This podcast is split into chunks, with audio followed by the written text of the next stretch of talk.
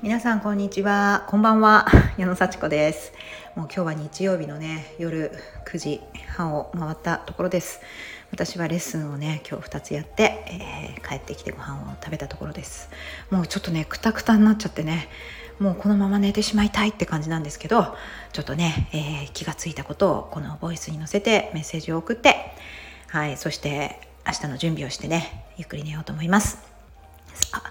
今日はね、えー、あの話そうと思ったことがあったんですけれども今日はねそうそう私ねなぜねこう自信がないふりをするのかっていうねお話をねしたいと思います。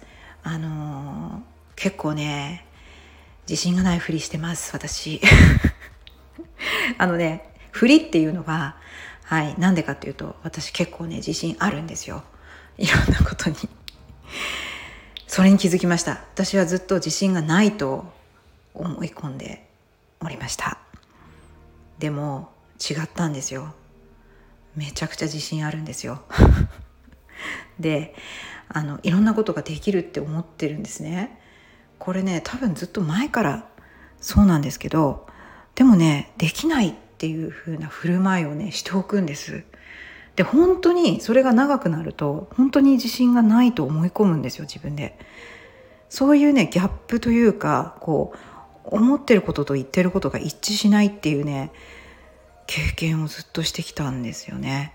だから自分が本当に何を思ってるか自信があるのかないのかももう分からなくなっているという状態をものすごく長く過ごしてきました。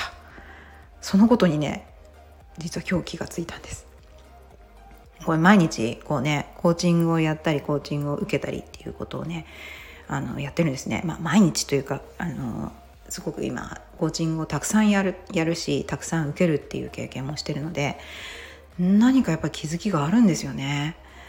であの私は結構ね怖がりであのまあ心配性なんですね。こうどうしたらいいのか新しいことに直面するとものすごく不安になる。それね自己分析で分かってきたんですよ。でその不安になってる時になんかすごく逆に何て言うんでしょうね。未来のことを考えなくて済むように過去のことを一生懸命考えるんですね。多分ね想像力は豊かなので何か考えていたいんですね。であの時こうすればよかったとかね。あの時なんでこうしなかったんだろうとか。それをねものすごく深く深く分析するんです、うん、でもねそれを過去のことをいくら分析してもねわからないんですよ正解が。だってもう今その選ん選んだ過去のある時点で何かを選んだ自分の結果が今なわけでそれを選ばなかったらとか後悔してあのどうなんでこうしちゃったんだろうもう選ばなかったらどうなっただろうってこうあのよあの想像してもわからないんですよね。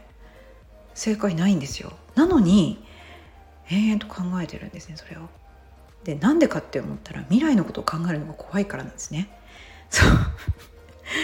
なんかねどうしようどうしようって思ってすごい不安になるのが嫌だから過去のことに逃げるということが分かりました。でなんでセルフイメージとあぜあの自信がないかどうかとねあの自信があるかと関係あるかっていうと私結構ね自信あるんですけどもどうなったらあのいいかっていうのが分からないからあのそう自信がある自分が実現できない時がすごく嫌なんですよ。わかりますかね？なんかこれ私今日気づいたことだからうまく伝わってるかわからないんですけど自信がある自分っていうのがすごくこう大好きでもう何でもできると思ってるんだけどやっぱりねやってみるとできないこともあるんですよね。一回でできなかったりちょっとうまくいかなかったりっていうのはね当然あるんですよね。でそその自分に耐えられないんですよ。でその当然あるって分かってるんだけどなんかそれを気にしちゃうっていうかねどうしようできなかったらって思うからなんかすごい嫌な気分になるんですよねそのできない自分を思い描いてでも自分はできるって思ってるのにできない自分を思い描いちゃうからもうものすごい何が何だか分かんなくなって混乱が生じてもう疲れちゃってやめちゃうとかね、うん、あのまあいやいややる。いやいややる。でできるんだけどいやいややってるからもう嫌だってなるっていうね。本当はできるんですよ。どっちにしてもできるんですよやれば。やり続ければ。で本当にやりたいかどうかなんですけどね。やりたくないことも引き受けたらやっちゃうんですよね。それは何でかというとすごくねあの人にいい顔したいからね。私ってすごい人間だって思ってるからすごいっていうのが人から頼まれたことを全部やるっていうのと私一致してるんですよ。なんかこう私にとっての人格者のイメージがもう何でもやってくれるっていうねそうだからそうなりたかったというのがね分かってきましたでもやっぱりねどっかでやりたくないっていう気持ちが 忙しくなっちゃうとか大変とかできないかもしれないって思ってそうだけどやんなきゃいけない。だって引き受けたいもん。引き受けなきゃいけないもんみたいになってもうごちゃごちゃで大変なのにやる。できる。でも大変だったからもうやらないみたいなね。つまりですねもう私は本当に混乱してました。本当にずっとそうでした。多分小さい頃から。だからなんかこう自信がないふりをしてなんだね人にこうなんかこう自信があるから頼まれちゃうとなんかこうまたやんなきゃいけないっていうのもね大変になっちゃう。できませんできるか分かりませんって言うっていうね。それが本当の自分の心だと思い込んでいるからなんかこう全然抵抗なく自信がないふりができてたですよ。ね私できますよって言って本当にできなかった時にできるって言ったじゃないって自分が思うんですね。できなかったじゃないで自分が自分を責めてたんですね。でも違うと何回も何回もやり直して工夫をして振り返って同じ失敗を繰り返さないようにすれば絶対できるんですよ本当にやりたいことならそこまで長期で見てやればいいだけだったんですよ。で実際やってるんですよ。気持ちよくやればいいんです。そして過去の選ばなかったなんか選択肢を一生懸命想像するんじゃなくて未来のこの先にある自分の素晴らしい姿を必ずできるって思って想像すればいいんですね。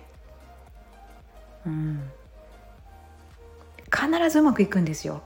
その思ったことがそのまんま実現しないこともあるかもしれないけど絶対にいい方向に行くんですよ。行動してれば。よく考えて必ずうまくいくって信じて行動するんです。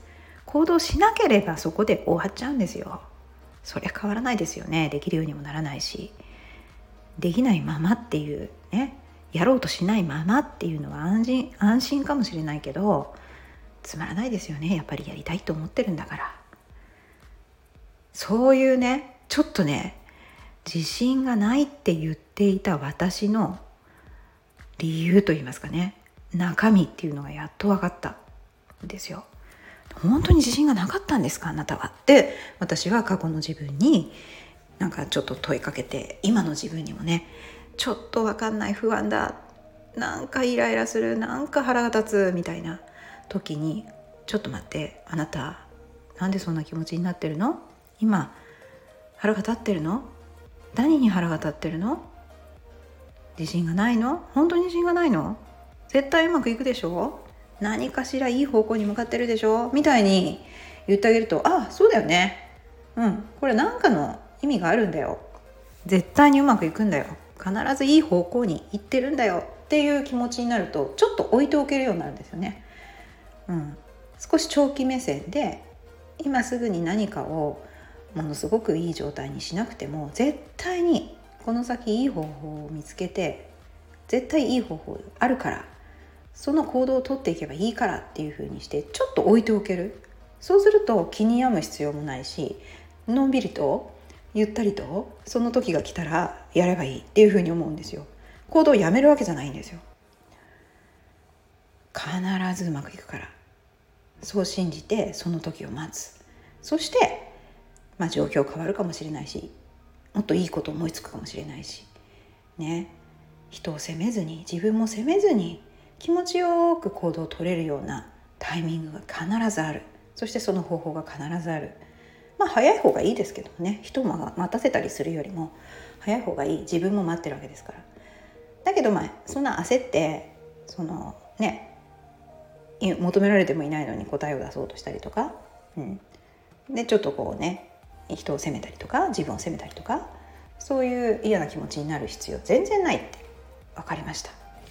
なので自信がないって 言ってる人は本当ですか、まあ、自信がないと思ってるかもしれないけどその自信っていうのが何なんでしょうねっていうね、まあ、失敗することが多かったとか負け体験繰り返してるとかまあやろうとそもそもやろうとしてないとかね。怖くて、うん、でちょっとやってみたけどすぐうまくいかないからやっぱダメだって思ってその状態を維持してるっていうね、うん、いろんな理由があると思いますけど私の場合これ本当にね自分のこうね今気づいたことなんですけども、うん、自信がないと言っていたのは自信がある本当に自信がある自分の裏返しというかねそれでもうまくいかないこともあるからそのギャップを実際に自信がないと思うことで一致させていたっていうね。自信があるんだからやろうよ。うん。そりゃすぐにはできないけどさ。うん。絶対にやりたいことだったらできますよ。だからね本当に自信がないって言ってる人はその裏側に何があるんだろうって考えてみると結構なんか見えてくるものあるかもしれませんよね。本当はやりたくないとかね。それほどやりたいことじゃないとか、うん、本当にやりたいんだったらやっぱり怖い。怖いのは当たり前ですって言った場合に本当に踏み出す勇気が出てくるかどうかですね。本当にいいことを想像しましょう。絶対にうまくいくから。